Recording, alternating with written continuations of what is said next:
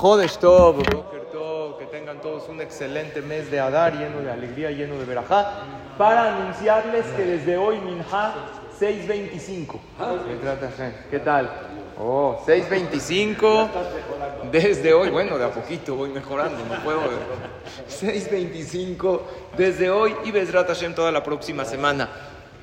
Tenemos hoy el primer día de Rosh Hodesh, pero Shabbat también es Rosh Hodesh. O sea, tenemos Shabbat con Rosh Hodesh Adar, que es doble energía, porque Shabbat es una energía de mucha verajá, Shabbat es Mekora verajá, y Rosh Hodesh es buena señal para todo el mes y nada menos que el mes de Adar, que se aumenta la alegría. ¿Cómo se aumenta la alegría? Los Jajamín dicen Adar. ¿Cómo se escribe Adar? Aleph y luego Dar. Aleph es Hashem, representa a Dios. Dar, ¿qué es Dar?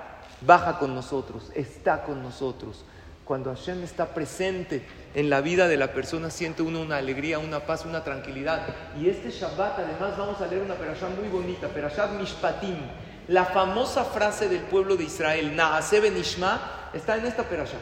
El pueblo de Israel le dijeron a Dios, no nada más recibimos la Torah, vamos a hacer todo lo que tú dices, Naase Benishma.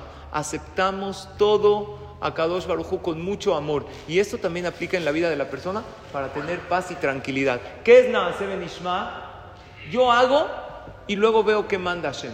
O sea, de mí depende el esfuerzo y los resultados dependen de Dios. Hasta en árabe se dice, corríjanme.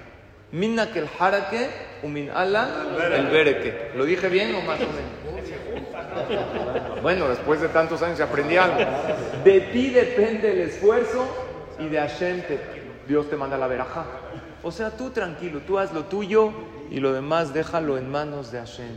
Eso es Naase de Nishma. Yo hago y luego veo que manda Dios. Y si uno emprende y lo hace con fe y lo hace con alegría y lo hace sabiendo que los resultados dependen de Hashem, se libera uno y fluye en la vida.